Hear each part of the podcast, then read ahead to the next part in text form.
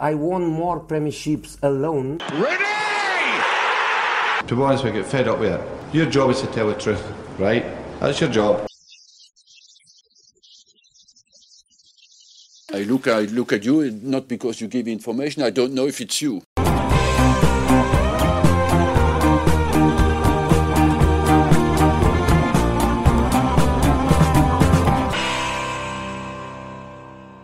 Hello everyone, bienvenue dans le podcast God Save the Foot, celui qui traite et analyse en profondeur l'actualité du foot anglais et britannique. Beaucoup de sujets à débriefer dans ce numéro alors qu'on se rapproche de, la fin de saison et que bah, les derniers matchs sont éparpillés un peu partout. City officiellement champion, on va réanalyser euh, bah, la saison des magnifiques des Sky Blues. Les clés du succès des Foxes, après le titre en, en 2016, Leicester a décroché sa première FA Cup de son histoire samedi face à Chelsea. Chelsea, justement, euh, les Blues restent euh, sur deux défaites, donc face à Leicester en finale de FA Cup, mais aussi juste avant contre Arsenal en première ligue, bah, qui pourrait peut-être mettre en péril leur objectif de, de, to de top 4, pardon, juste avant la, bah, finale de la C1 programmée à la fin du mois. Et on parlera un peu, en vrac de, Manchester United, Newcastle, et bien sûr de la très belle histoire bah, d'Alisson qui a un petit peu bah, accaparé l'actualité des médias anglais euh, dimanche soir et c'est tout à fait, tout à fait logique. Et enfin, on vous dévoilera dans une deuxième partie du podcast bah, nos récompenses évidemment fictives euh, de la saison, notre 11, le meilleur joueur, le jeune joueur, le manager, la recrue et euh, pourquoi pas le flop de la saison. On a réussi un petit peu à en, dé en décocher quelques-uns. Je dis no bah, parce que je serai accompagné comme d'habitude par Fred App, correspondant à FA Sport au, au Royaume-Uni, et Arman Soldin, aussi correspondant à la FA Sport au Royaume-Uni et que vous pouvez aussi retrouver chaque week-end sur Canal Plus pour la première ligne. Comment vous allez, messieurs? Oh, Fort bien, ma foi. Écoute, euh, il fait pas super beau en ce moment en Angleterre, hein. enfin c'est changeant. Mais euh, voilà, une fin de saison, euh, on a un peu hâte hein, pour souffler. On va pas, va pas se mentir. Mais euh, en encore de l'enjeu pour les deux dernières journées, donc, donc on a hâte de voir ça. Pareil de mon côté, on a le même temps qu'avec euh, Fred App, un peu, un peu épuisé par cette saison. On a hâte d'avoir ces deux semaines, euh, combien? Quatre semaines de répit entre, entre la saison et l'Euro. Ouais, ça Donc on a hâte. Ça va être chaud, sachant que oui, la, semaine prochaine, non, enfin en tout cas, bah, c'est la semaine prochaine, non, pas du tout. En tout cas, cette semaine, il y a encore les, deux dernières, à partir de ce soir, les deux dernières journées. Euh, la, dernière dimanche, donc évidemment à la même heure. Et puis bah, après, ça sera vraiment l'actualité directe euh, qui va se pencher soit pour la finale de la T1, bah, soit tout de suite pour l'Euro avec la liste de, de, de, de Gareth Southgate qui sera annoncée euh, le 25. Donc euh, là aussi, pareil, il y a les petits paris de qui savoir qui sera pris, qui va pouvoir pa passer le cut, etc. Juste avant qu'on bah, qu débriefe un petit peu sur tous ces sujets, il y a eu la nouvelle ce matin du, de la pas de la nomination mais le fait que, Eric Cantona a été nommé aussi enfin introduit au Hall of Fame donc aux côtés de d'Alain Shearer et de, Thierry Henry. Shearer et Henry qui étaient déjà évidemment connus du, du, du, du, public.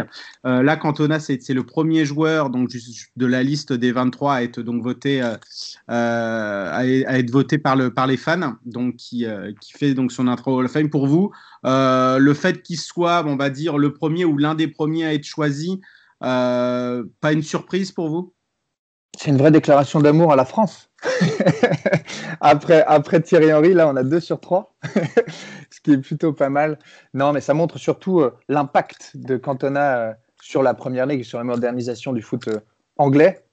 On voit à quel point c'est resté une légende, même si, en fait, quand il est arrivé, il n'a pas non plus gagné tous les titres possibles et imaginables, mais juste son impact encore aujourd'hui euh, dans tous les euh, highlights. À chaque fois qu'on parle de meilleur attaquant de l'histoire de la Première Ligue, à chaque fois qu'on parle des meilleurs joueurs étrangers de la Première Ligue, il est toujours là. Il a toujours lu avec son, avec son, avec son maillot relevé. Donc, euh, non, c'est logique. Ah, ouais, je, je, pense. Ouais, ouais. Ouais, oui, je pense que c'est une évidence. Je pense que la, quelque part, historiquement, il a même fait changer un peu de dimension. Euh, ça, ça peut paraître euh, exagéré de dire ça, mais je, je crois vraiment pas. Je pense que c'était un joueur comme on en voyait vraiment très très peu euh, en, Angleterre à cette époque-là.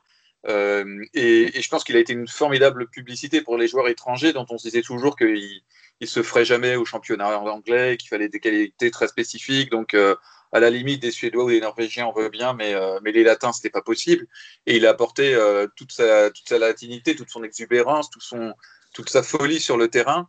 Et, euh, et les Anglais ont, ont, immédiatement accroché et ont adoré ces, ces joueurs-là. Et, et donc oui, je pense que c'est une reconnaissance aussi de ce que la Première Ligue, dans sa dimension internationale, doit à, des pionniers comme Eric Cantona qui, qui, ont vraiment changé, je pense, le, le, regard, le regard sur le football et élargi, je pense, le, le regard sur le football de l'Angleterre. Et c'est pas anodin d'ailleurs qu'on retrouve dans les premiers, on va dire, nommés au of Fame. Bah, ouais, tu l'as dit, euh, Arman, bah, peut-être les deux, euh, bah, les, en plus ils sont français, mais les deux euh, meilleurs joueurs étrangers bah, de, l'histoire de la Première Ligue depuis 1992, Thierry Henry et Eric Cantona. Et c'est vrai, oui, qu'il a, qu'il a complètement révolutionné un petit peu le foot en Angleterre. Et peut-être dans les années 90, quand il y a eu, même s'il a, il a, il a rejoint l'Angleterre donc à Leeds six mois avant la création de la Première Ligue, peut-être que avec tout ce qu'il produisait évidemment sur le terrain, les titres et puis le charisme aussi qui, dégageait et, en tout cas sur et en dehors du terrain, peut-être la première, euh, première grande star peut-être des, années 90 du, dans, dans, le football anglais. Donc euh, oui, c'était à peu près, euh, c'était tout à fait logique de le revoir en tout cas dans les premiers, premiers nommés, même si de toute façon avec la, liste des 23. Ils le seront tous évidemment nommés euh, au, au Il s'agit, on va le rappeler, d'une simple, une simple première intronisation. Euh, donc évidemment, on va commencer nos, nos, nos, nos, sujets aujourd'hui. Euh, bon, on va commencer euh, avec le, avec le champion. Euh, City, donc, qui a, qui a décroché sa, sa couronne grâce à la défaite de grâce à la défaite de Manchester United contre contre Leicester cette semaine. Donc toi étais euh, Arman, tu étais à Old Trafford justement pour pour ce match. Euh, ça va être plus évidemment quand on va quand évoquer United et notamment notamment son banc. Mais bon pour pour pour Man City, euh, c'était bah, évidemment c'est un petit peu la, la, consécration d'une saison absolument absolument hors norme qui a qui a commencé un petit peu bah c'est vrai, on va dire de manière sloppy, comme disent les, les, Anglais. Et puis bah, après, à partir, du, à partir du match face à Southampton euh, en, en, novembre, ils ont commencé après à, bah, à, prendre leur envol. Il y a eu aussi ce, ce, tournant contre, contre, contre Chelsea à Stamford Bridge où, euh, où ils ont emporté 3-1. Puis après, on n'a plus du tout vu Man City. Ils étaient complètement euh, inaccessibles. Et finalement, Fred, c'est oui, c'est un couronnement on ne peut plus logique et mérité. Oui, oui, c'est. Il n'y a, pas grand chose à dire sur cette saison. On, a peut-être un petit peu la déception, comme la saison dernière avec Liverpool, si on doit donner un bémol, de ne pas avoir eu vraiment de course euh, pour le titre. Euh, il y en a eu un tout petit peu au début avec Tottenham qui s'est mêlé, Manchester United aussi, mais dès que, dès que la machine City s'est mise en route, euh, voilà, la, la concurrence n'a pu voir que, que le, le, numéro dans le dos du maillot, euh, comme, on dit parfois. Donc euh, voilà, ça a, été, ça a été une saison euh, de ce point de vue-là pas, pas, très, pas très passionnante quand même pour la course au titre. mais par contre, en termes de, qualité de jeu et de, et de maîtrise et de voilà, ça, a été vraiment très très impressionnant et très très comment dire un, un peu même réconfortant, j'ai envie de dire, de, de voir une équipe retrouver ses valeurs, retrouver son, son identité se faire confiance enfin, y compris euh, au niveau européen, et, euh, et, arriver finalement à l'aboutissement de, de ce qu'était le projet de jeu de, son entraîneur dans, sa, plus pure expression. Donc, et c'était, c'était, c'était, c'était, de ce point de vue-là, c'était beau à voir. Et, et on est, c'est un beau champion. C'est vraiment un beau champion. D'ailleurs, euh, pour, parler, pour reparler de, Guardiola, il y a une vidéo qui, qui tournait sur les réseaux sociaux. Euh, avec le cigare. avec le cigare et qui, chantait évidemment à fond pour, pour célébrer évidemment la, fin de saison victorieuse de, de son équipe. Mais oui, oui, c'est vrai que c'était que c'était on ne peut plus logique. Et puis, euh, et puis après, ce fut une déferlante Man City, Man City quand il y a eu, bah, quand on parlait peut-être après un moment du, du, du peut-être une lutte entre Liverpool, le fait que Tottenham s'est mêlé au aussi à ça à partir de, fin novembre. Même Chelsea à un moment, je crois, fin novembre, euh, Chelsea, euh, top of the league. je crois que ça chantait devant Stamford Bridge. Ah en fait, ça a été, euh, ça a été, il y avait eu, il y avait eu Tottenham qui était, qui était leader de la première ligne en décembre. Il y avait eu Chelsea juste avant. Il y avait eu Manchester United aussi à la, à, la mi-janvier, mais après, finalement, la cadence était telle que c'était devenu impossible pour les autres bah, de, de, de, de, de se concurrencer. Arman, par rapport évidemment à, cette équipe. On va revenir, je pense aussi dans notre 11 plus tard, bah, que c'est évidemment le fait d'un collectif, bien sûr, mais de, plusieurs hommes en particulier. Mais Pep a réussi finalement à, avec ce problème du, numéro 9, le fait que Sergio Aguero soit blessé, que Gabriel Jesus, bon voilà, c'est une très bonne doublure, mais pas peut-être en tant que titulaire à Man City, bah, un petit peu à, à essayer de, de, de, bricoler avec des faux neufs pour que ce soit n'importe qui, que ce soit bah, Raheem Sterling, surtout euh, euh, pas Gabriel Jesus, mais euh, Kevin De Bruyne, Phil Foden ou même Ferran Torres qui a, inscrit un triplé contre, contre Newcastle. Il a réussi finalement à, oui, bah, c'est ça, à bricoler et puis bah, au fait que ça, que ça a continué de marcher. Bah, je crois la, la, vraie, la vraie différence par rapport aux saisons précédentes pour Manchester City, ok, certes, ils n'avaient pas d'attaquant, mais c'était surtout qu'ils encaissaient énormément de buts. Euh, les saisons précédentes, ils avaient toujours un peu ce, chantier de la défense. Et, et, après le match euh, contre Leicester, la fessée reçue euh, chez eux, je crois que c'était 5-2. 5-2, ouais. Guardiola, il a, il, a, il a, encore, entre guillemets, changé. Et là, je l'ai dit une fois, entre guillemets. mais il a cherché sa première charnière, qui va rester d'ailleurs sa charnière principale pour toute la saison, avec avec Diaz et Stones. Et, c'est là véritablement la clé, je pense, de ce Man City historique, car ils nous avaient habitués à marquer énormément de buts, mais cette fois, ils avaient, aussi une défense exceptionnelle, vraiment quelque chose qu'on n'espérait pas presque à Manchester City. Surtout que c'était des joueurs qu'ils avaient déjà, entre guillemets, mais c'est juste qu'ils cherchaient cette, cette, cette recette euh, pour, faire fonctionner son équipe. Et tu l'as dit, euh, de jouer sans attaquant pour la majeure partie euh, sans numéro 9, pardon, euh, pour la majeure partie de la saison. C'était euh, presque, on va dire, couillu un petit peu, mais Guardiola, encore une fois, a, régalé, on va dire, dans le sens avec un Foden, un faux neuf, etc., avec tout le festival offensif qu'il nous a offert le long de cette, saison. Et pour ajouter un, une autre caractéristique de ce, titre de, de, Manchester City, il est historique si on regarde la série de victoires consécutives qui était exceptionnelle. Quelque part, c'était peut-être la chose la plus exceptionnelle réalisée cette saison en Première Ligue. Oui, oui, et, grâce justement notamment à, ces, innovations euh, tactiques, donc euh, il a fallu s'adapter avec euh, bah, un petit peu cette absence aussi, peut-être pas voulue au début, mais après pour, le numéro 9, mais surtout aussi en défense. Euh, évidemment, ce qui a fait beaucoup de bien, bah, c'est le recrutement de Ruben Dias. Euh, le fait que Cancelo aussi a, step up son niveau après une première saison quand même assez euh, décevante en, première ligue. Et Fred aussi, on a vu bah, des, innovations au niveau du jeu, c'est-à-dire bah, un City au niveau de son assise défensive qui peut-être qui attend un peu plus l'adversaire plus en contrôle derrière et même au niveau aussi de la position, ne pas tout de suite se jeter et de, et de, que ça soit devant en contre-attaque ou même sur, sur des attaques placées pour trouver l'ouverture, plus aussi, euh, pourquoi pas faire euh, réaliser une passe à 10 sans forcément aller trop vers l'avant, mais pour, pour fatiguer plus l'adversaire et après enclencher plus vite derrière. Oui, mais ça, quelque part, euh, c'est c'est un retour à des valeurs du Barça. Je veux dire, c'est vraiment le, le, jeu du Barça, c'est pas un jeu euh, échevelé de course vers l'avant euh, comme Dortmund ou euh, voilà. C'est un jeu avec des joueurs qui sont souvent capables de le faire, hein, évidemment.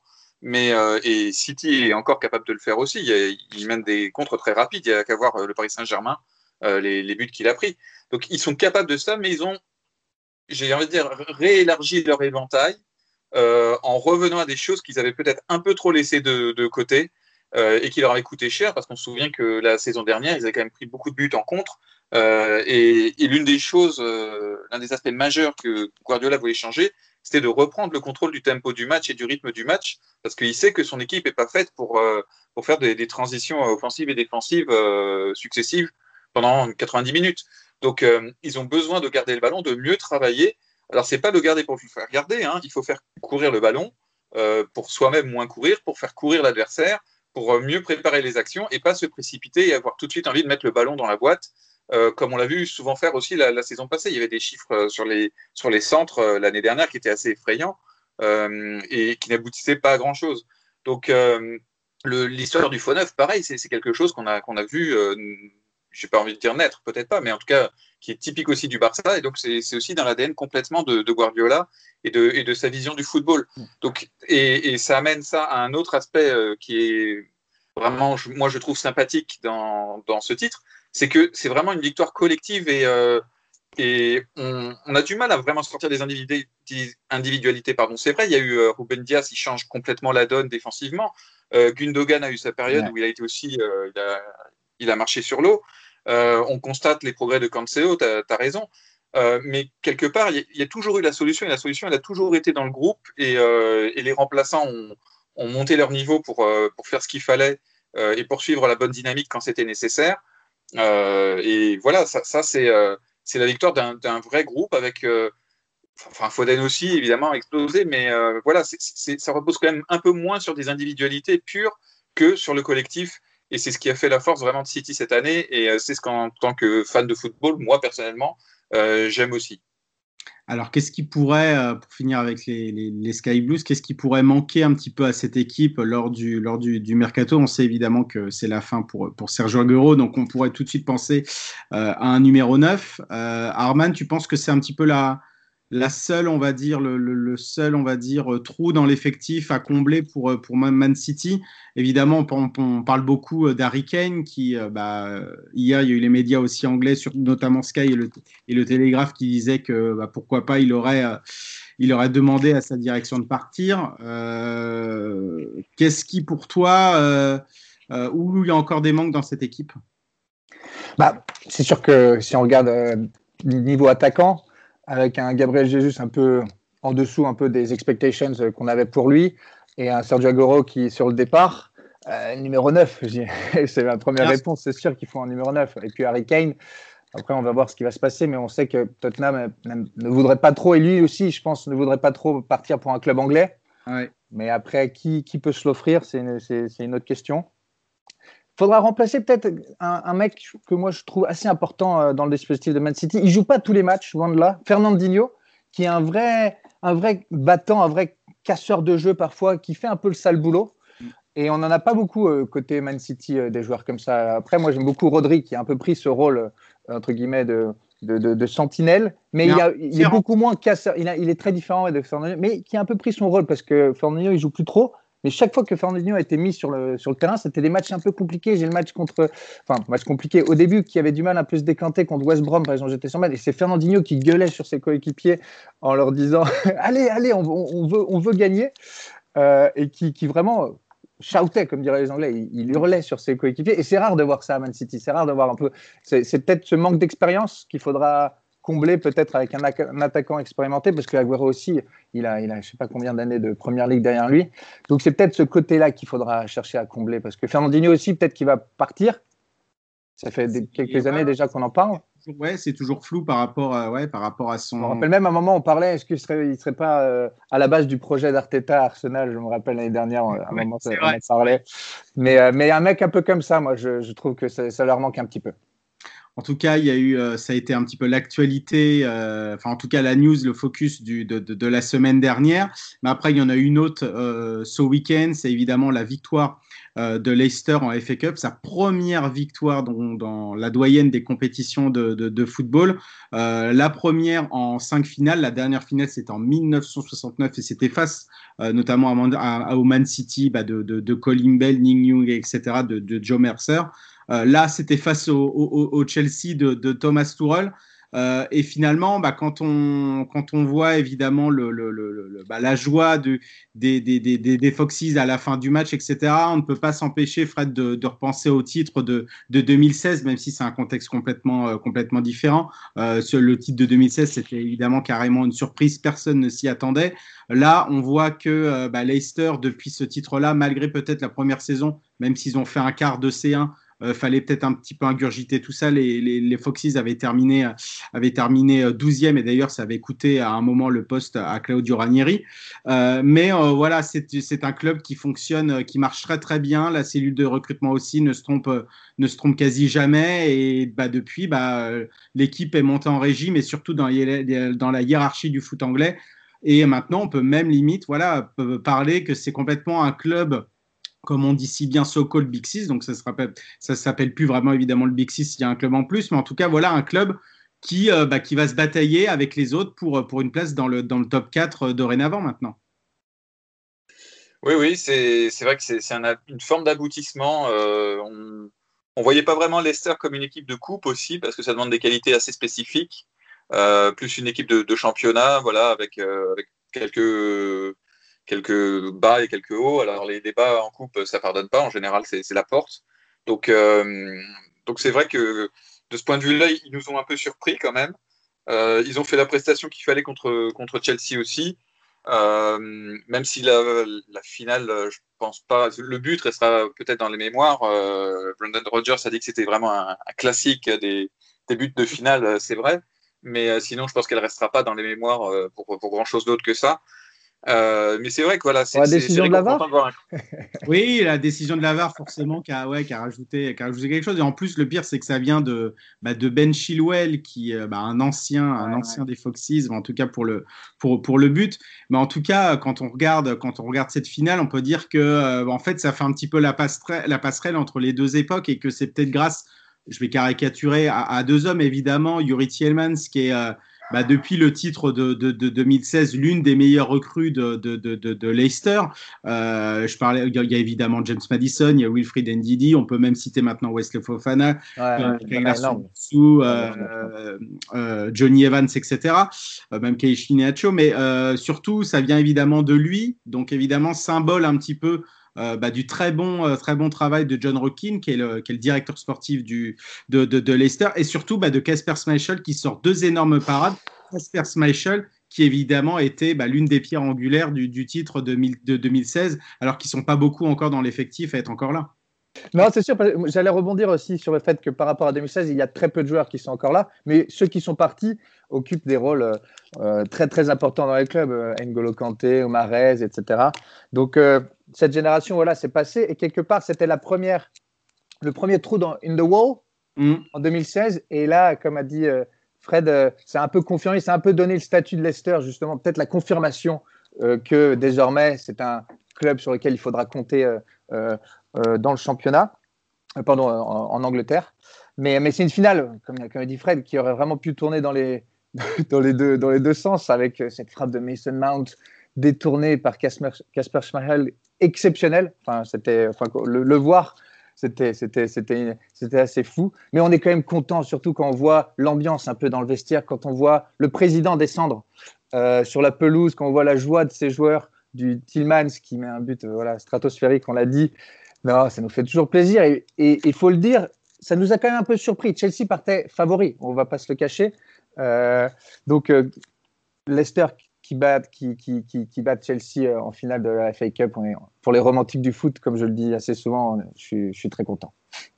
C'était, c'était d'ailleurs, euh, Fred, assez symbolique quand, quand, on a vu aussi bah, Brendan Rodgers euh, bah, se, tout de suite euh, se, se, tourner vers Eyawat Asfriva Dana Prabha, le, bah, le, nouveau finalement président du, du, du, du club après le, le, le, décès de son père Vichal et toute l'émotion finalement qui a pu, qui a pu ressurgir évidemment à ce moment-là pour le, bah, pour le nouveau président, le fils sachant que oui, il y avait aussi, il y avait aussi ça à surmonter. C'était Claude Puel qui était, euh, qui était, qui était l'entraîneur, euh, qui était l'entraîneur à l'époque, mais le décès finalement bah, du président est, est, évidemment celui qui a peut-être fait aussi, qui a aussi une part, euh, on va dire grandissante dans le succès, succès actuel, en tout cas le retour en, depuis le retour en première ligue du, de, de, des Foxes. Ah, c'est sûr que c'est pas Manchester United ou, euh, ou Arsenal qu'on verrait ça. Ah non. Euh, Mais oui, non, évidemment, il ne faut pas non plus trop se tromper sur, euh, sur Leicester. Hein. C'est vrai que ce n'est pas un club qui met de l'argent autant que euh, les clubs du, Big Six, mais malgré tout, c'est, un club avec un propriétaire très riche et qui fait euh, les investissements et les efforts quand il faut. Hein. Quand ils achètent Wesley Fofana pour, je ne sais plus si c'était 30 ou 40 millions cet été, sur un joueur qui a quand même peu de références, euh, c'est pas n'importe quel club qui fait ça non plus. Donc c'est pas c'est pas un club euh, modeste, Leicester. C'est un club qui a des ambitions, qui essaie de, gérer au mieux euh, et qui fait les choses bien pour l'instant, tant mieux pour lui.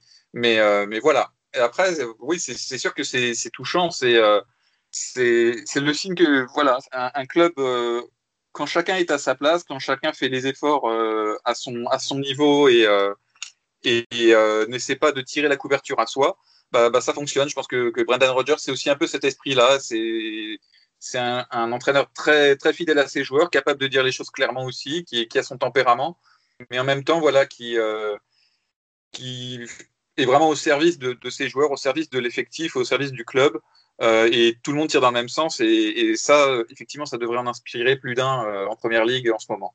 Alors, on parle souvent de Quand je disais un peu, moi, le romantisme, c'est quand ils éliminent Manchester United et là, c'était Chelsea, le, tu vois, le, le, le, le super club bâti un peu sur les, les, pétrodollars russes, pétrodollars, non, pétro-roubles euh, russes, on va dire. Tu vois, c'était plus ça l'idée. Certes, c'est pas un club. Euh, modeste, loin de là. Je pense qu'aussi ils payent très bien leur truc, ils investissent à fond dans leur, dans leur, dans leur, dans leur infrastructure je crois que c'est le 21e euh, plus riche propriétaire de club de foot au monde. Donc, c'est pas. Bah, ça, explique, ça explique un peu les jolis, le, joli centre d'entraînement euh, flambant neuf. Voilà. Euh, exceptionnel qui vient de Oui, tu, fais bien de dire ça parce que ça, aussi, tu vois, quand, quand tu vois le retard qu'avait pris, par exemple, Liverpool sur le fait de se doter d'un centre d'entraînement digne de ce nom, quand on voit le, les infrastructures qu'on dit un peu laissées, je ne vais pas dire à l'abandon, c'est exagéré, mais mais pas suffisamment entretenu ou rénové euh, à Manchester United, euh, notamment le, stade et tout ça, on se dit voilà, il y, a, des clubs qui comprennent que euh,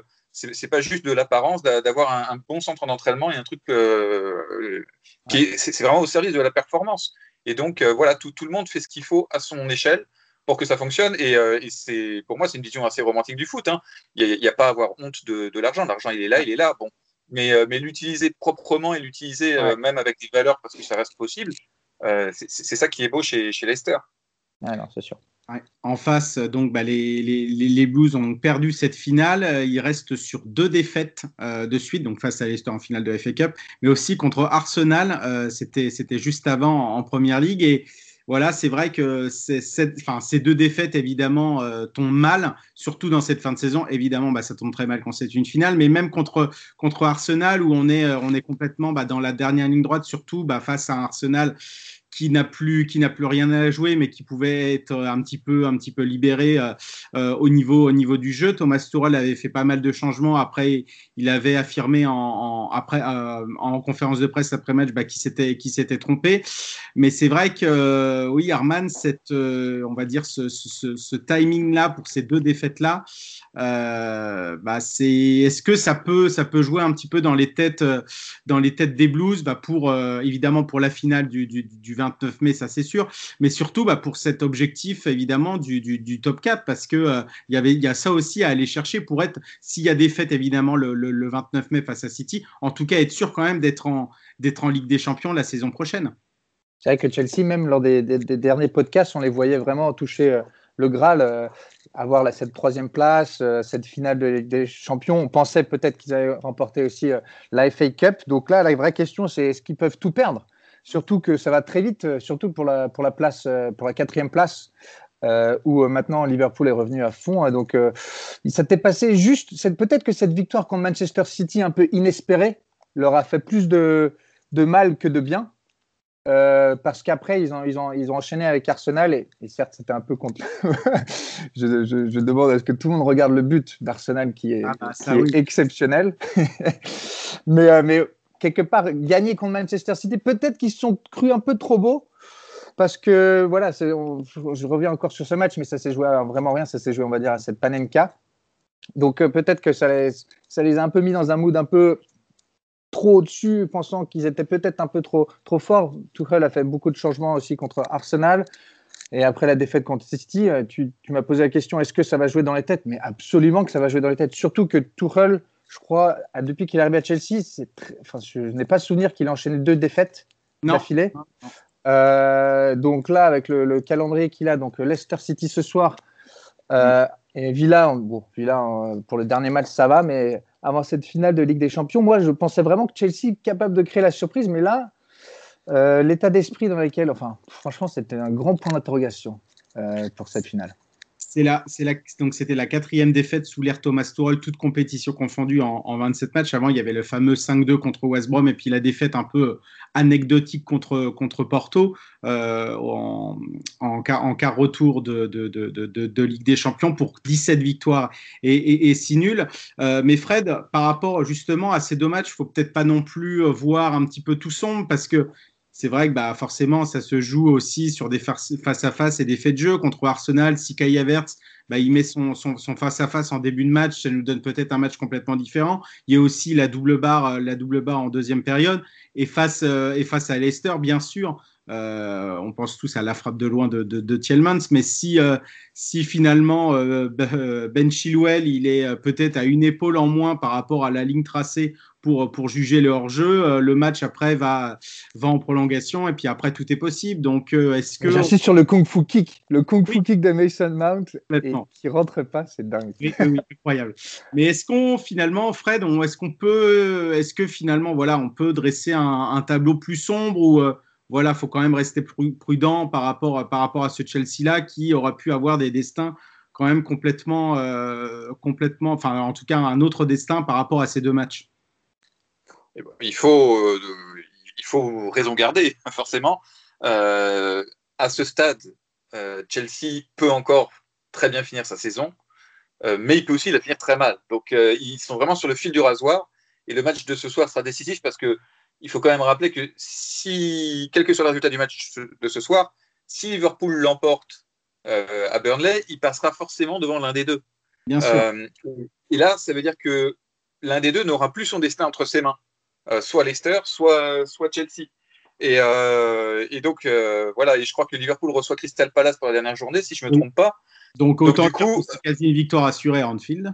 Voilà, donc euh, honnêtement, celui qui, qui, se retrouvera éventuellement, si encore une fois, si Liverpool gagne à Burnley, hein, euh, ce qui n'est pas forcément fait non plus, euh, même si on peut penser que Burnley maintenant, on n'a plus grand chose à faire, mais bon. Liverpool est capable de tirer toujours une petite balle dans le pied. C'est vrai. Voilà, c'est ça. Mais, mais donc, ce qui est gênant, c'est de cette impression finalement de, de, ne pas maîtriser son destin, de, alors qu'on avait l'impression que cette équipe se distinguait justement par sa qualité et sa capacité à maîtriser les événements. Euh, on savait qu'il lui manquait un petit peu euh, le pouvoir offensif et le réalisme devant le but pour être totalement maître de, sa destinée. Et c'est un peu ce qui s'est passé à la fois contre Arsenal, à la fois contre Leicester. Euh, il n'arrive pas à forcer les choses et on n'est jamais à l'abri effectivement d'une frappe de, 28 mètres qui finit dans la lucarne. Donc, donc ça, c'est embêtant.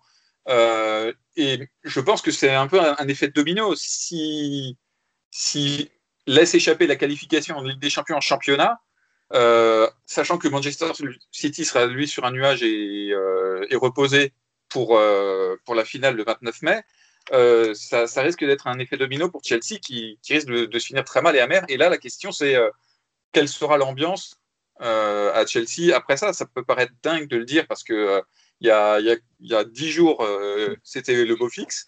Mais malgré tout, c'est un, truc qui passerait très mal à Chelsea de, de n'avoir aucun titre, pas de qualification en C1 et euh, voilà, la, légitimité de, de Klopp euh, pour imposer éventuellement ou obtenir des choses cet été euh, sera réduite. Elle ne sera pas nulle, pas. Mais voilà. Qu'est-ce que j'ai dit Klopp, pardon, Tourelle. Mais Klopp aussi, hein.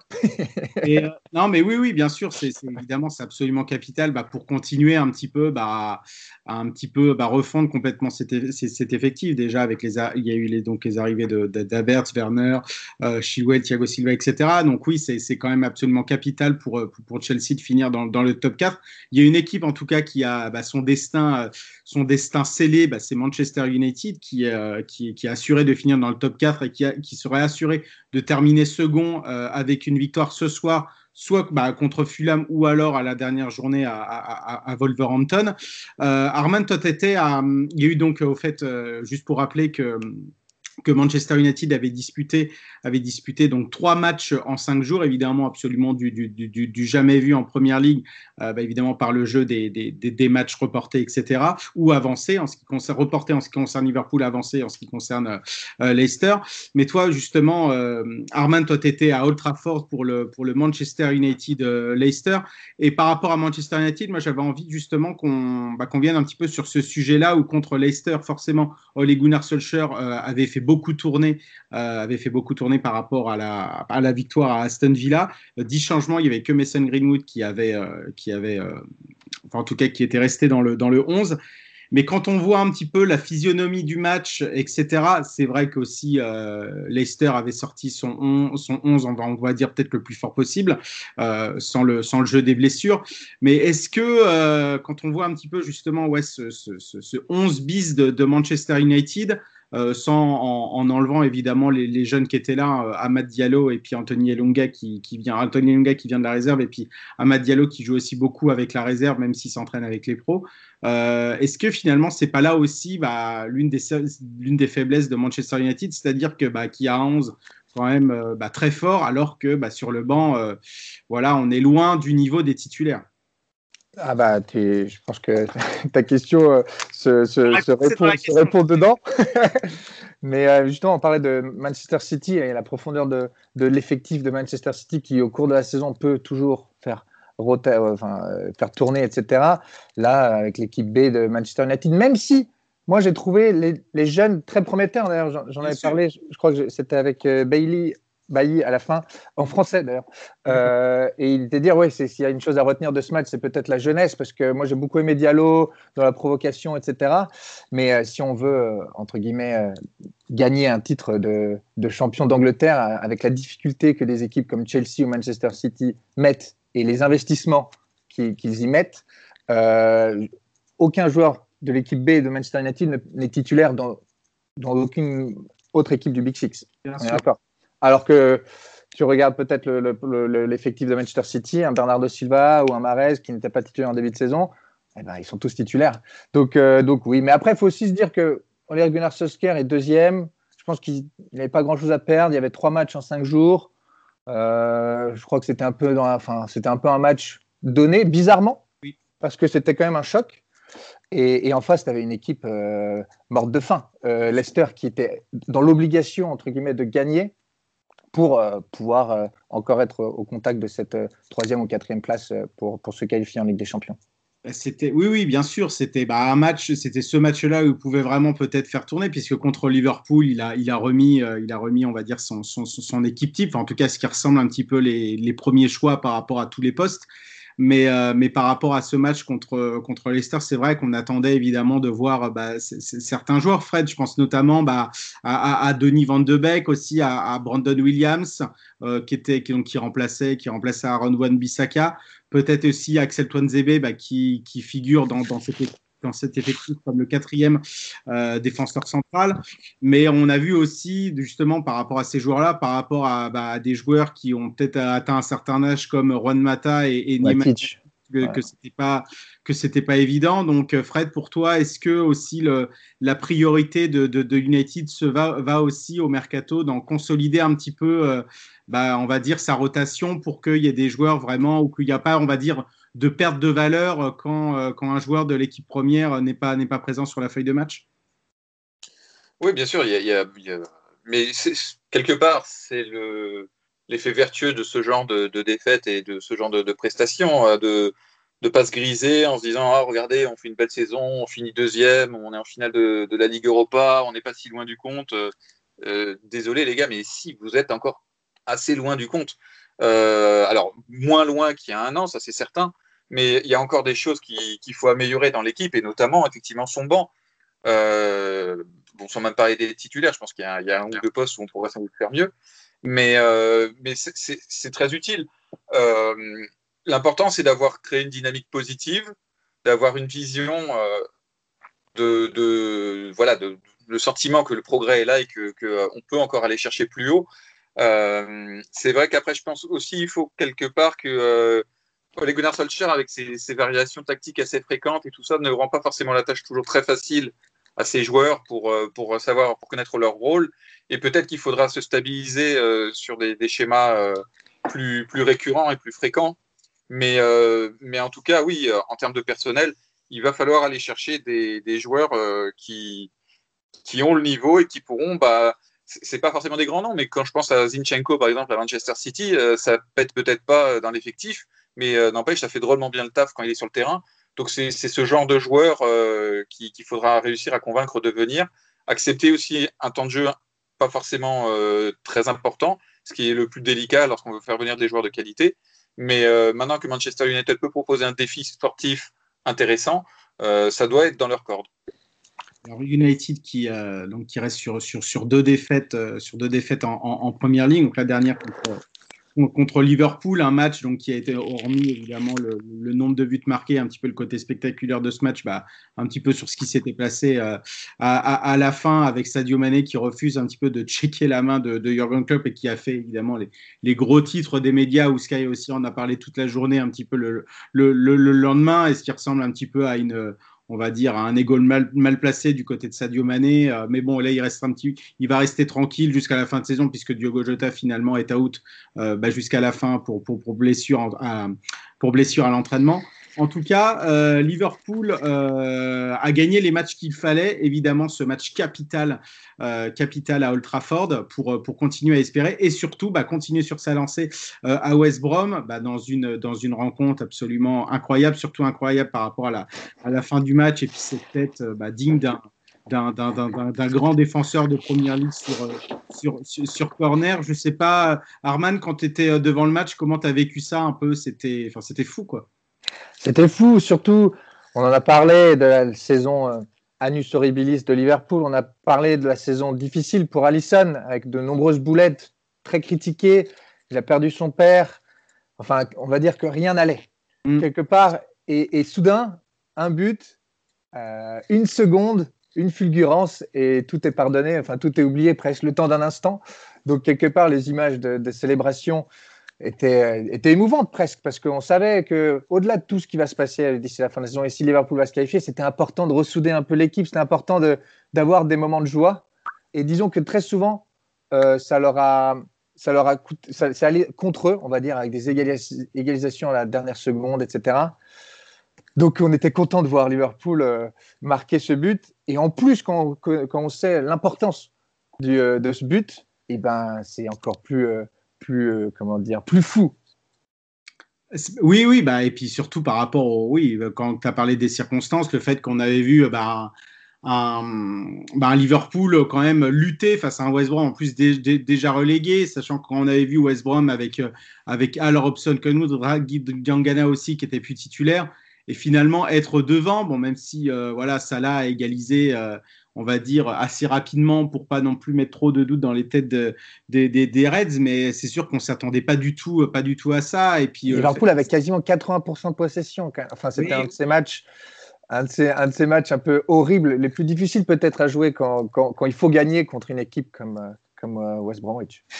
Oui, oui, bah, complètement. Et puis finalement, bah, à la fin, Allison donc, met ce but. C'est le sixième gardien à marquer en première ligue et puis bah, le sixième gardien à marquer euh, bah, dans l'histoire du foot anglais euh, en championnat, puisque euh, puisqu'avant, évidemment, on n'était pas du tout sur les mêmes, on va dire, sphères de rôle, en tout cas au niveau des, gardiens de but. Il y avait Peter Smashel avec Aston Villa, Brad Riddle avec, avec Bloodburn, Paul Robinson avec Tottenham. D'ailleurs, Paul Robinson qui avait aussi marqué en Ligue 1 contre Swindon c'était en League Cup donc en, en 2003, et qui avait marqué aussi de la tête sur corner pour, pour égaliser, envoyer les deux équipes en prolongation. On pense notamment à Tim Howard aussi avec euh, Everton et Asmir Begovic qui était bah, le, le, plus récent en, 2013 contre Stoke. D'ailleurs, Asmir Begovic, c'était, euh, il avait le record du monde bah, du but avec la plus grande distance, c'était 91 mètres 9 et qui a depuis été dépassé par le gardien de Newport County, Tom King, 96 mètres.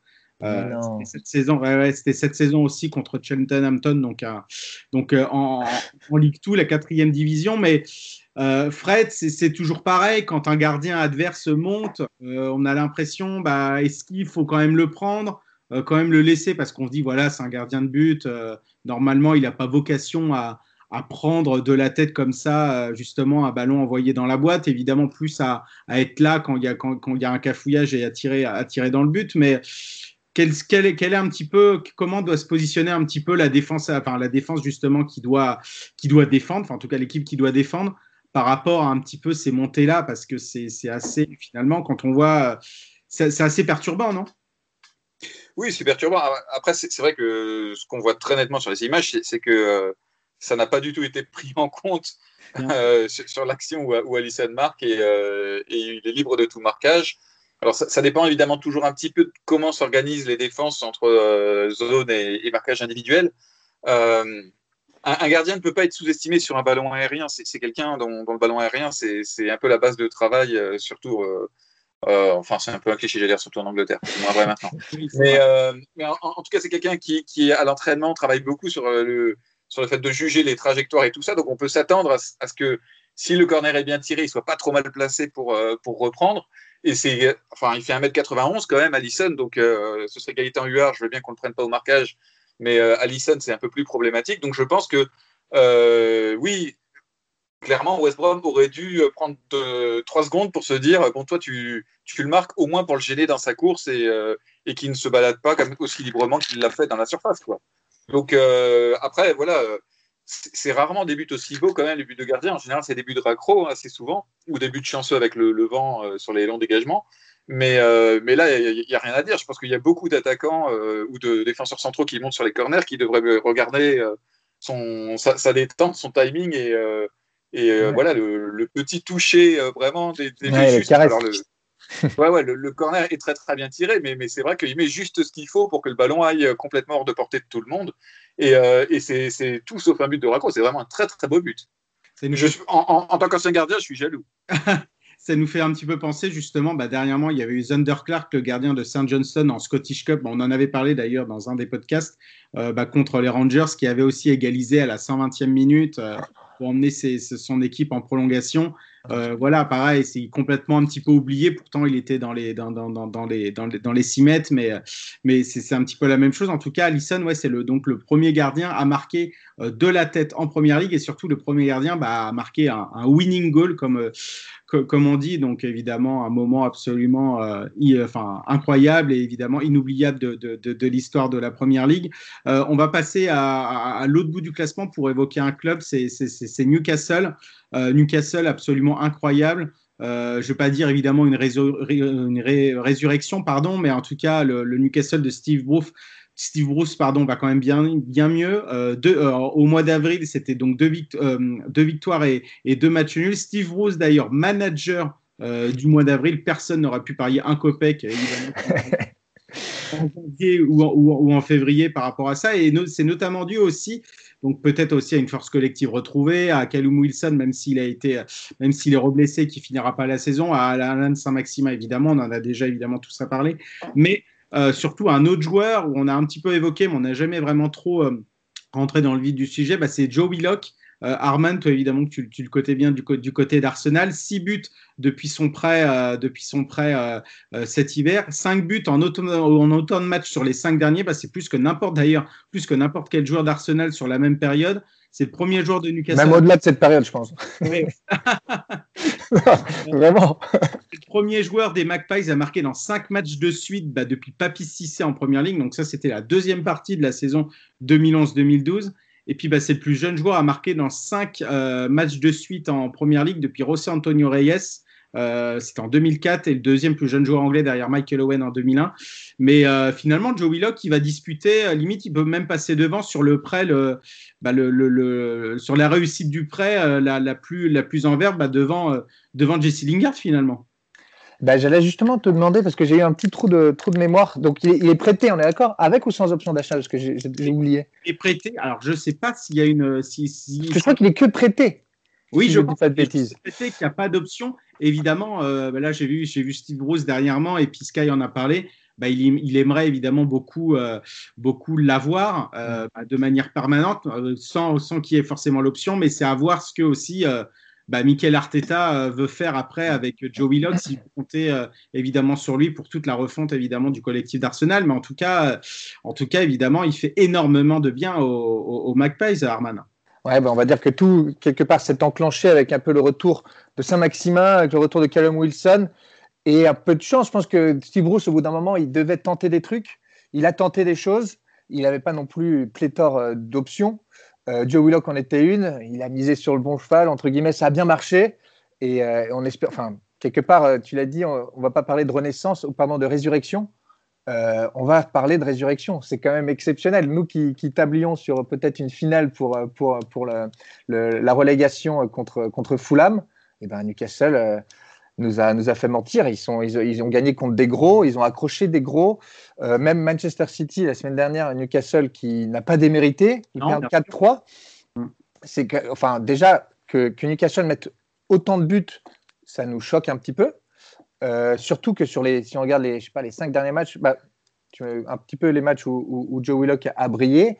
Euh, contre Leicester, ils en mettent 4. Contre City, ils en mettent 4. contre West Ham, ils en mettent 3. contre Tottenham 2. Qu'est-ce qui se passe avec Steve Bruce? Et tu l'as dit, il a été récompensé par, par, par, le titre de, manager de, du mois, mais il le mérite. Quelque part, il a, il a pris tout le monde de court et on, a, on peut juste le féliciter. Parce qu'il a, a eu voilà, quelques faits de, faits de, faits de calendrier avec le retour de blessures et, de, et, de, maladies, de, je le répète, de Maxime, Saint-Maximin et de, et de Wilson.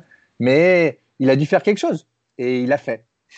Et, Fred, pour finir avec, euh, avec, avec Newcastle, bah, Steve Bruce qui, qui, a bien redressé la machine. Et puis, bah, à mon avis, euh, Mike Ashley euh, va vouloir continuer avec lui la saison prochaine. En tout cas, c'est le souhait de, Steve Bruce. Mais comme on sait évidemment les, les, deux hommes quand même assez proches et limite main dans la main, je vois pas d'autres alternatives par rapport à ça.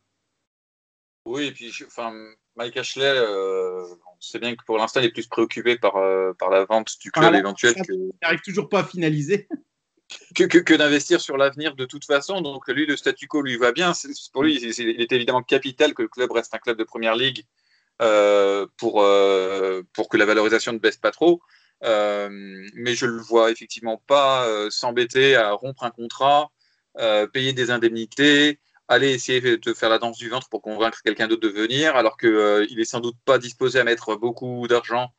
Euh, il, mettra un petit peu ce qu'il faut parce qu'il n'est il est pas dû, puis c'est bien que son équipe euh, n'a pas, pas de marge et donc euh, peut-être qu'il fera l'effort par exemple pour Willock puisqu'ils ils ont le souhait éventuellement de, le conserver.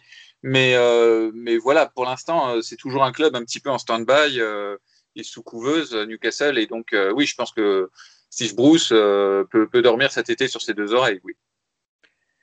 Oui, ça c'est sûr. Et puis bah, voir aussi ce que, ce que Newcastle va vouloir, vouloir faire aussi du, euh, par rapport à ce mercato. Évidemment, l'objectif la saison prochaine, ce sera toujours le maintien, mais peut-être pourquoi pas aussi grimper, euh, grimper dans, la hiérarchie et afficher euh, enfin des, ambitions, ambitions bah, que n'a plus malheureusement bah, Crystal Palace et c'était un petit peu bah, le, le, mot de, le, mot de la fin par rapport à, ce débrief et tu as bien fait de m'en parler justement, euh, justement Fred par rapport à l'alerte. On a reçu justement la confirmation et c'est Sky aussi qui le, qui le confirme que, euh, bah, que Roy Hodgson va quitter le club euh, à la fin de la saison. De toute façon, il était en fin de contrat et que son, son, son, dernier match sera, sera donc à Anfield face à Liverpool lors de la dernière journée. D'ailleurs, petit clin d'œil qui a Roy Hodgson qui avait succédé à, Rafa Benitez et qui avait fait six mois absolument catastrophiques à Liverpool. Et donc, il va, il va terminer là-bas.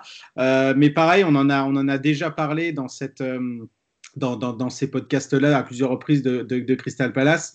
C'est comment il y aura forcément une grosse refonte de l'effectif parce qu'il y a plus d'une dizaine de joueurs bah, qui sont en fin de contrat, euh, qui sont en fin de contrat cet été et non pas des moindres. Bah, Gary, Cahill, euh, Christian, Benteke, bah, y a, après il y a tous les, tous les joueurs qui sont euh, les joueurs euh, qui seront prêtés, donc je pense notamment à, à, à, Michi Batshuayi, mais il y a plein de joueurs qui sont James McCarthy, James McArthur aussi, Jeffrey Schlupp qui sont aussi en fin de contrat. donc finalement, Fred, bah, c'est un petit peu toujours la même chose. On, on, attend de voir un petit peu ce que, ce que ça peut donner, quoi. Oui, mais euh, voilà, Roy Hodgson, c'était quand même une personnalité sympathique et euh, emblématique du football, donc c'est toujours un peu triste de, de, la voir partir. Mais peut-être que ce sera l'électrochoc. Enfin, on veut y croire encore une fois. Crystal Palace, on sait que c'est un club qui, euh, qui, devrait, parce qu'ils sont, ils font les choses bien sur plein de plans, mais qui doivent, qui doivent pouvoir viser un peu plus haut, quoi, aller, aller embêter de temps en temps les clubs de la première moitié de de Première Ligue. Donc euh, peut-être que ce sera l'électrochoc. Euh, il faut, ce sera intéressant de voir vers quel profil il se tourne.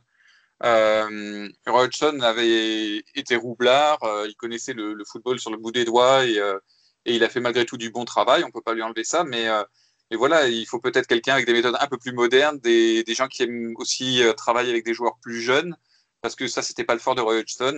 il, il, aimait quand même beaucoup les joueurs de 25 ans et plus, on va dire sans doute parce qu'il leur faisait plus confiance, peut-être parce que la communication était plus facile, je ne sais pas. Mais, mais c'était quand même une constante dans l'équipe de Crystal Palace d'avoir une moyenne d'âge assez élevée. Donc euh, peut-être que voilà, il faudra, il faudra s'ouvrir à des nouvelles méthodes et euh, il y, a, y, a, quand même quelques entraîneurs sur le marché, donc euh, il, faut, il, faudra, il, faudra, voir qui ça peut intéresser. Hein. Mmh. Mais voilà, je pense qu'il y a, y, a, y a des entraîneurs de entraîneur de Bournemouth, il y a il y a Wider, il y a, des gens, il y a des gens qui peuvent être tentés par ce, challenge-là parce que euh, à Crystal Palace, il y a la matière pour, euh, faire mieux. Et dernière, euh, dernière info qui est aussi tombée, ce matin, c'est Southampton donc, qui a levé, l'option pour, pour, Théo Walcott, donc qui a signé, qui a signé, euh, enfin en tout cas qui va signer cet été pour, euh, pour, pour, pour deux ans. Théo Walcott qui a maintenant, euh, maintenant 32 ans et puis qui, bah, qui, on le rappelle, avant d'aller à, à, Arsenal, était formé bah, dans la, le grand bastion de l'académie de Staplewood de Southampton, donc là où est sorti aussi bah, les Luke Shaw, Gareth Bale, Alex Oxlade-Chamberlain, etc. étant donc fan des Gunners, Arman, tu trouves que c'est que c'est bien aussi qu'il qu puisse évidemment euh, on va dire, peut-être finir sa carrière, en tout cas là où tout a commencé, et le fait qu'aussi il a été quand même assez, euh, assez brillant depuis son retour. Euh... je te trouve un peu dithyrambique, je te trouve un peu dithyrambique sur, sur, sur ses performances à Southampton. Il n'a pas vraiment réussi à gagner sa place hein, quand même. En fait, il est, beaucoup plus. Enfin, on, sent qu'il est, joue beaucoup plus, qu'il rentre beaucoup plus dans une rotation et qui, fait pas mal de différences. C'est plus dans Mais il avait une grosse, grosse traversée du désert. Par rapport à ça, c'est sûr que, c'est sûr que par rapport, ouais, non, c'est sûr que quelque part, on lui souhaite de terminer sa carrière. C'est un peu, il nous a un peu tous laissé sur notre fin. C'est un peu l'histoire d'un de ces Wunderkids qui, qui, qui, nous a un peu laissé sur notre fin. Malheureusement, peut-être, c'est compliqué d'être un Wunderkid aussi en Angleterre, plus qu'ailleurs. Euh, vu le nombre d'histoires un peu, des gens qui sont un peu cassés les dents en étant un peu encensés trop vite, trop jeune. Je me rappelle quand il a signé son contrat, il avait 16 ans, 16, 16 ans Oui, c'est ça, c'est ça. Ouais, ouais. Euh, c'était le contrat le plus. Enfin, je me rappelle même d'un jour où son salaire a été multiplié par, je sais plus, 15 parce qu'il avait un contrat de jeune et il jouait quand même à Arsenal. Enfin, toute sa vie, toute sa carrière a été un peu. nous a un peu laissé sur notre fin. Il y a eu quelques épopées en Ligue des Champions intéressantes euh, à l'époque de Wenger, mais, mais c'est tout.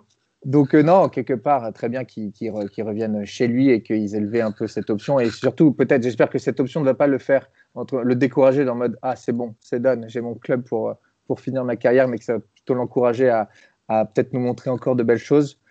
Mais, euh, euh, on va voir, on va voir un peu ce qui se passe à Southampton, qui ont vécu aussi une saison un peu un peu folle au début, qui était assez, assez, assez folle dans le sens positif du terme, et après qui se sont écroulés je me rappelle même d'un moment où ils étaient top of the league. Euh. oui. Donc, euh, on va voir un petit peu. Je crois que c'était un peu les montagnes russes pour tout le monde. Il faut qu'ils se... Soufflent un petit peu. J'espère qu'ils vont garder leur entraîneur. Je, enfin, j'ose espérer. Euh, donc, non, on verra bien ce, qui, ce, que, ce que Southampton donnera la saison prochaine. C'est, je rappelle que c'est le plus jeune international de l'histoire de l'équipe d'Angleterre, donc à 17 ans et, et 75 jours. Et d'ailleurs, il avait été nommé dans les 23 de Sven Goran Eriksson, donc à la Coupe du Monde 2006 alors qu'il n'avait joué aucun match de Première Ligue, évidemment, puisqu'il n'avait pas encore signé, euh, signé chez les Gunners et que Southampton n'était pas en Première Ligue. Mais, euh, mais ouais, ça, c'est typiquement ce genre de, de, de, de coup médiatique presque. Complètement, bah, c'est typiquement qui peuvent, Qui peuvent, qui peuvent un peu peser sur, sur, sur des carrières euh, plus tard. Tu vois, en mode, c'est vraiment, c'est vraiment très anglais aussi. De, ah, on va, tu vois, il n'a pas joué un match. on va l'emmener. Le mec a signé un contrat exceptionnel avec Arsenal. On lui met une pression monstrueuse. Les tabloïds sont là. C'est euh, c'est compliqué de, de s'en sortir.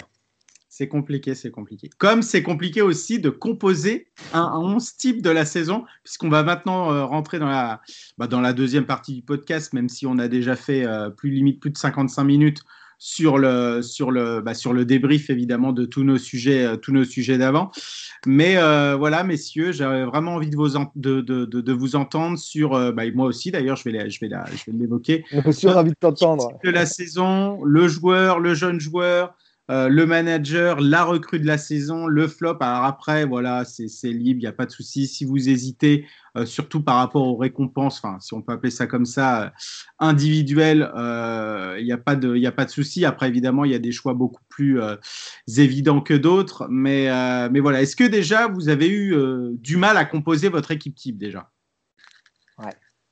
Ah bah oui, oui, avoir que des oui, ouais, pour c'est compliqué. Il faut, voir ce qu'on veut mettre euh, en avant, mais en même temps, euh, voilà, il n'y a, a, pas de bonne ou de mauvaise réponse. Euh, la, question, c'est la cohérence et les critères qu'on a retenus. Et, chacun, en fonction de ce qu'il aime aussi dans le football, l'émotion choisira. Oui, il y a, bah, oui, oui, il y a, l'émotion. Puis ça, dépend aussi du système de jeu qu'on veut mettre en place, hein, évidemment. parce qu'il y a aussi la question de la cohérence du, du 11 qui, peut, qui peut faire qu'on choisit tel joueur plutôt que tel autre. Donc, non, c'est toujours, c'est toujours un peu difficile, mais bon, il faut se dire que c'est le quotidien des entraîneurs et il euh, faut se mettre à leur place. Quoi. Ça doit être encore moins facile pour eux parce qu'eux, ils n'ont pas le choix entre 20 équipes euh, et des effectifs de 20 équipes pour composer ah, un. Du coup, c'est plus facile. Euh, ouais, ça dépend. Ça, dépend. Ouais, ouais, ouais. Les, deux sont vrais. Alors, alors on, va, on, va faire, on va faire parling évidemment votre, votre gardien de, de, de, de la saison. bon, c'était aussi, ça pouvait être aussi un petit peu compliqué, même si moi, il y avait plus un choix qui, qui était un petit peu plus évident que, que, les autres. Euh, qu'est-ce que vous avez choisi, Arman Qui, qui t'a choisi en gardien? Mais moi, j'ai changé au dernier moment. Ah Parce que j'ai lu une, euh, une, news que Loris était le gardien qui a, avec le plus grand nombre d'arrêts de l'histoire de la première ligue. Ah, tu as vu cette, euh, cette stat-là? Ouais, j'ai vu cette stat-là. Et non, mais parce qu'en fait, niveau gardien, j'ai pas été super impressionné. J'aurais pu partir sur Ederson, etc., ou, ou sur Emiliano Martinez. Mais j'ai voulu choisir Lloris. Parce que dans mon équipe, je trouve qu'il allait très bien. Parce que. non, parce que quelque part, c'est peut-être sa dernière grande saison, etc. Donc, non, moi, c'est plus un choix euh, d'émotion ah, mais que, qu'elle soit réfléchie. Pour, euh, ouais, pour faire l'équipe type, il faut que ça soit cohérent, mais l'émotion peut aussi, peut aussi parler. Euh, Fred, toi, t'as mis quoi en gardien? Ah, Attention, séquence euh, bruitage? C'est l'enveloppe que j'ouvre pour trouver le nom du. Ah oui, d'accord. donc, c'est Casper Schmeichel, moi, ah. que j'ai choisi. Alors, plus, plus sur une perspective de long terme, il n'a pas été mais globalement, je trouve que ça a été une mauvaise année pour les gardiens hein, en Angleterre. Ça n'a pas été une année où on a des gardiens qui ont vraiment dominé euh, sur la saison.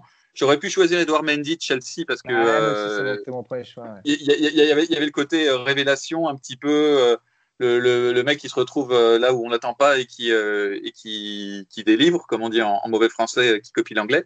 Mais j'avoue que Schmeichel, j'ai vraiment une, une forte, forte sympathie pour ce gardien-là, qui est, euh, qui est effectivement un peu dans l'ombre des autres, mais, mais qui honnêtement rend des services incroyables à Leicester. Et euh, si Leicester arrive à être euh, depuis 2016 assez régulièrement dans, dans, le haut du panier et à concurrencer les gros, c'est aussi parce qu'il fait des arrêts incroyables. Donc peut-être que la, la Coupe d'Angleterre a aussi influé sur mon choix, c'est vrai. Mais voilà, j'avais envie de mettre Schmeichel parce que je, je, suis d'accord avec Roger. Je trouve qu'il n'a pas le, il n'a pas l'aura qu'il mérite par rapport à ses performances euh, sur la durée.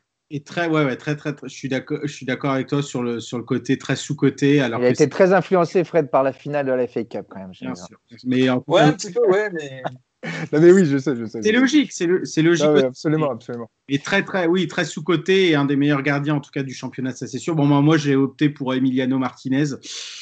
Parce que, euh, parce que voilà, au-delà de au-delà de, son nombre de clean sheet record pour Aston Villa en première ligue, qui datait de, Brad Friedel en, en 2009-2010, euh, je trouve ce gardien absolument incroyable. Et puis il a forcément eu aussi sa part de son pourcentage, on va dire, de, réussite par rapport, on va dire, à la, à la meilleure saison des Villains, qui aurait pu je pense, aspirer à mieux et peut-être pourquoi pas une lutte en, Coupe d'Europe, enfin, en tout cas pour obtenir une Coupe d'Europe à la fin de la saison. Mais voilà, pour moi, il a, il a, vraiment crevé l'écran, plus que peut-être Ederson, qui, même s'il a, le, il a 18 clean sheets et devrait normalement remporter le Golden Glove, qui est le, la récompense pour le gardien qui a obtenu le plus de clean sheets, euh, euh, j'ai trouvé voilà, que c'était. Euh, donc c'est plus facile d'être gardien peut-être à ah, City. City, c'est sûr, même si c'est un excellent gardien, évidemment, Ederson.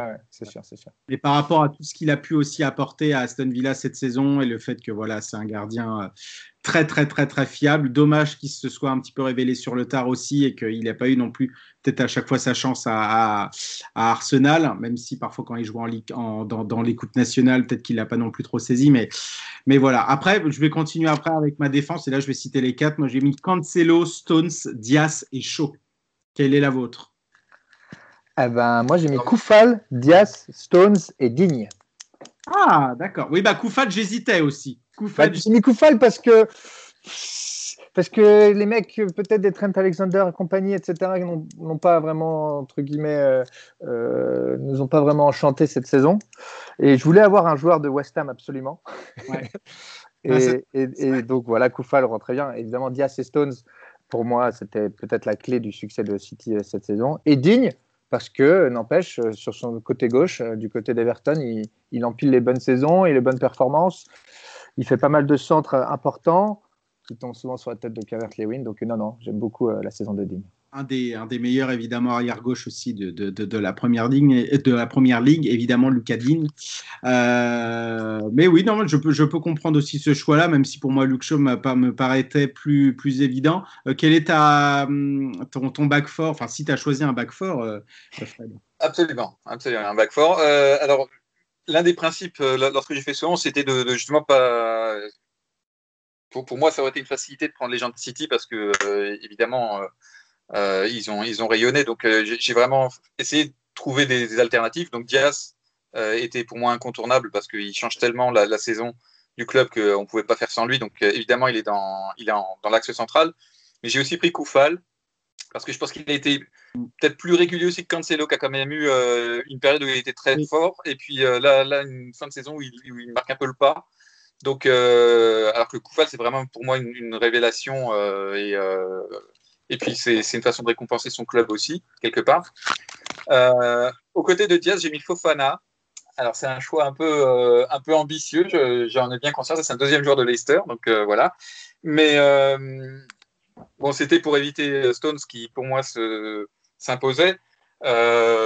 Un, un, joueur qui arrive à ce point à, dès sa première saison, à cet âge-là, à apparaître euh, un joueur expérimenté qui a capté tous les codes de, de ce poste et de ce championnat, c'est quand même très fort. Euh, donc, euh, donc voilà, j'ai mis Fofana. Et alors à gauche, j'ai aussi longtemps, longtemps hésité entre Shaw et Digne. et finalement, j'ai opté pour Luke Shaw aussi parce qu'il il y, y, a aussi une histoire un petit peu de revanche personnelle et, et, moi je suis assez sensible à ses destins et à, ces gens qui arrivent à faire taire les critiques et, euh, enfin évoluer au, niveau qu'on leur prêtait. Donc, euh, et puis euh, aussi pour avoir un, joueur de Manchester United dans l'équipe, je pense que c'était le plus, le plus simple quelque part à intégrer, c'était lui quand même. parce qu'à son poste, il y, a, effectivement assez peu de, de joueurs à ce niveau-là. Donc voilà, très, très, très complet, très, très sérieux, très, très volontariste. Donc j'aime beaucoup. Et euh, bah, on va continuer avec toi, euh, euh, Fred, justement, par rapport à ton. ton...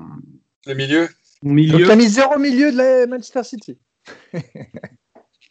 Ah non, non, non, non, non, non, non, non, il y en a un, non, non, il y en a un. Non, non, non, non mais justement, je me, je me suis dit pas, plus d'un joueur par ligne de Manchester City, en fait. Et alors, bah, bah, au milieu, ça a été un crève-cœur parce que du coup, j'ai quand même dû laisser Kevin De Bruyne de côté parce que je pouvais pas ne pas mettre Gundogan.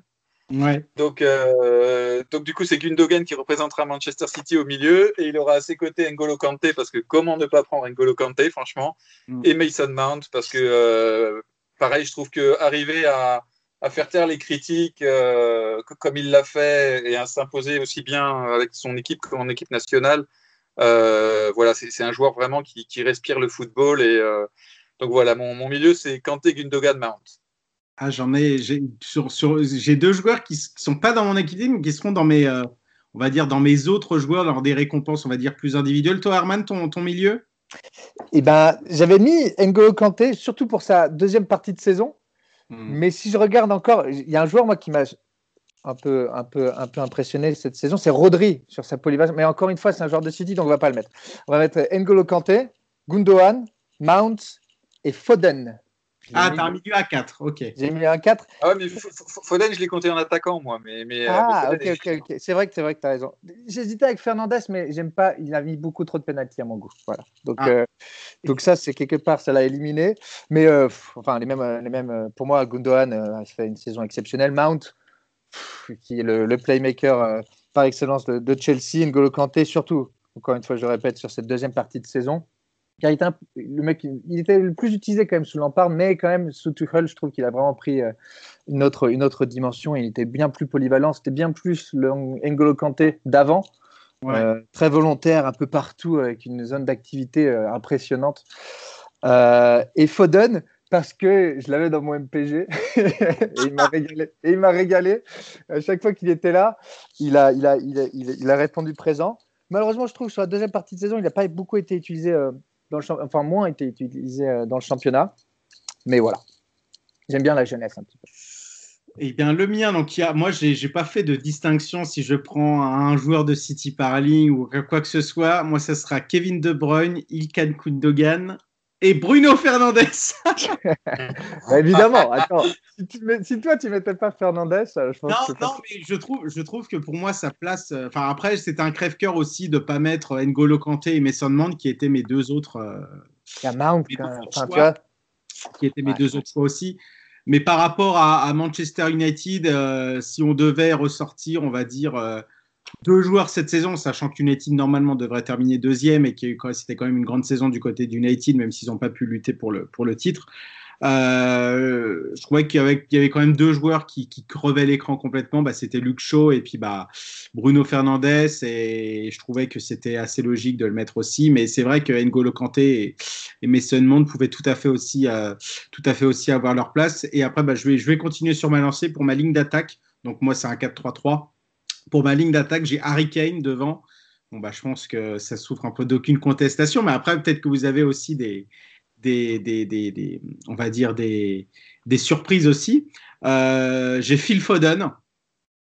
J'ai ah, vous avez vraiment tous mis en attaquant. Vraiment, vous avez respecté. Le... Ouais, ouais, ouais j'ai respecté un petit peu comment Guardiola l'utilisait. Et après, j'ai peut-être mis un joueur qui va peut-être faire un petit peu débat, mais euh, je trouvais que s'il n'était pas là aussi par rapport à ses buts, euh, bah, le club n'en serait pas là aussi. Et puis, il est quand même aussi en course pour un trophée individuel, et cette fois-ci un vrai, pas, le, pas, pas les nôtres. C'est Mohamed Salah. Ah. Donc j'ai mis ça. J'ai la, même ligne d'attaque. la même ligne d'attaque. Bah, moi j'ai quasiment la même, mais seulement avec deux attaquants. J'ai Kane et Salah. D'accord, ok, ok. Bah donc finalement. honnêtement, Salah a marqué autant de buts dans une saison où, euh, où Liverpool euh, fonctionne pas. Je veux dire, ça peut, on peut pas, on peut pas sous-estimer la, performance. Euh, c'est le seul qui a été au niveau pratiquement. et alors son, comportement est pas toujours, euh, enfin, voilà, il est pas toujours très populaire auprès de certains supporters de Liverpool euh, qu'il trouve trop, trop égoïste ou voilà, bon. Mais, euh, mais en attendant, ouais, sans lui, la, saison de, Liverpool aurait été mille fois plus compliquée. Donc, pour, pour, moi, c'est quand même un choix relativement évident. Et Kane, oui, évidemment. Et ben Foden, pareil. Je veux dire, là, pour le coup, c'est un no-brainer, comme disent, euh, comme disent les, Anglais. Quoi. Il n'y a, pas vraiment à se casser le, la tête. Euh, mais je suis d'accord, moi, moi, Foden, je le vois plutôt aussi parce que justement, Mount est dans mon équipe 10 euh, axial. donc Foden est un peu repoussé sur la gauche, donc autant l'utiliser plus comme ailier que comme, que comme milieu offensif à proprement parler. Sachant qu'il n'y a pas vraiment de pendant à droite, j'avais hésité à mettre Marez, mais alors du coup, il me fallait qu'un seul récupérateur. Je trouvais que c'était un peu compliqué, donc bref. Donc voilà, Gundogan Kanté, ça me semblait pas mal. Euh, et, euh, et, avec Mount devant pour, euh, pour animer le jeu. Donc, mais, mais c'est voilà, c'est intéressant d'avoir ces discussions sur comment on voit le football. Comment... Ouais. Bien sûr, bien sûr. Ben maintenant, il y a les récompenses, les récompenses individuelles. bon, moi, je vais dire les, les, les, les miens en dernier. Mais toi, Arman, au niveau du, du, bah, du, joueur de la saison, du jeune joueur, du manager, de la recrue et, et du flop, quels ont été tes choix? Alors, Joueur de la saison, alors là, j'ai eu aucun doute et je pense que je vous ai assez euh, rabâché euh, son nom euh, tout au long de la saison. Gundogan, mhm. qui pour moi a été individuellement vraiment très précieux, surtout dans cette, dans cette série de victoires exceptionnelles de Manchester City. Jeune joueur de la saison, là, c'est commence à être bien plus compliqué. Comme j'ai mis Foden dans mon truc, j'ai mis Mélier ou Fofana, mhm. mais une petite préférence pour Fofana. Ouais, ouais, ouais. ouais. manager de la saison, tout au long de la saison, ça aurait été David Moyes. Mais mm. en fait, là, comme c'est tellement, tellement serré à la fin, euh, j'hésite parce que j'hésite parce que c'est plus David Moyes. Du coup, je vais mettre Thomas Tuchel parce que je pense qu'il va réussir à qualifier Chelsea et je pense qu'il va gagner avec des champions. Ah oui, pourquoi pas, Ensuite, recrue de la saison, euh, j'ai soit Mendy, soit Soucek on peut dire sous check. Mm. Euh, et flop de la saison, mais ça c'est personnel, Aubameyang. Ah oui, mais, mais eh, eh, tu peux, tu peux, ça, marche très très bien aussi. Hein, façon, ça marche, je pense qu'au-delà du truc, j'ai mis Denis Van de Beek mhm. pour, pour, le prix payé, parce qu'on l'a à peine vu, mais quand même Aubameyang, euh, par rapport à ce qu'on pensait qu'il allait apporter à Arsenal, ce qu'il nous avait habitué à apporter à Arsenal, euh, c'est un, un, vide, quoi. Ouais, c'est vrai que c'était. Mais j'ai pas mal de points communs aussi avec toute cette, toute cette liste, mais j'ai d'abord euh, écouté celle de, celle de Fred par rapport, à, par rapport à tes choix, justement, sur ces, on va dire, prix fictifs. Bah, alors, meilleur joueur, j'ai hésité entre Diaz et Gundogan, mais comme j'ai mis Diaz déjà meilleur recrue, euh, je me suis dit euh, mettre Gundogan en meilleur joueur, parce que voilà, il a il a atteint encore un, nouveau, un nouveau niveau cette saison. À, 30 ans, il se réinvente encore. Euh, c'est un joueur en plus attachant. Euh, et il incarne bien ce côté euh, en étant au cœur du jeu comme ça, en étant un peu partout, à, la récupération, dans l'animation, dans la projection devant, devant le but pour marquer. il incarne bien ce côté couteau suisse de un peu tous les joueurs de, City et, ce collectif qui, nous a ravis cette, saison. En jeune, comme j'ai Fofana dans l'équipe, j'ai mis Ilan. Euh, alors bon, je, suis euh, plus, j'ai un biais fortement euh, joueur français en travaillant pour l'AFP. Donc c'est vrai que arriver à faire autant de clean sheets dans une équipe avec la défense de Leeds, c'était pas gagné du tout. Alors il fait encore quelques erreurs, il est jeune, mais il a quand même un gros gros potentiel et, voilà. Donc je, Ilan Mélier, moi, il m'a vraiment bien plu cette saison.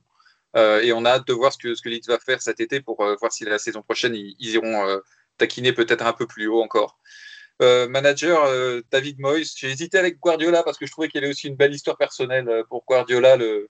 Mais encore une fois, je voulais pas donner tout à City, donc j'ai un peu peur que ça finisse en autre boudin pour West Ham. Mais, mais David Moyes, malgré tout, avec ce qu'il a fait quand même de l'équipe et vu d'où ils étaient partis, euh, ça force quand même le respect avec un, effectif qui, euh, qui, a quelques très bonnes individualités, mais qui est globalement quand même pas taillé pour, euh, pour se battre dans cette catégorie-là.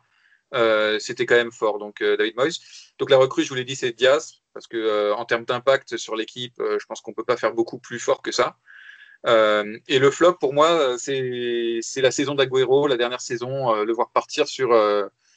alors, il, il s'est montré un petit peu à la fin, mais pas toujours favorablement en ratant sa Panenka. Donc euh, voilà, c'est un peu, euh, c'est un peu triste. Euh, on sent que c'est la saison de trop.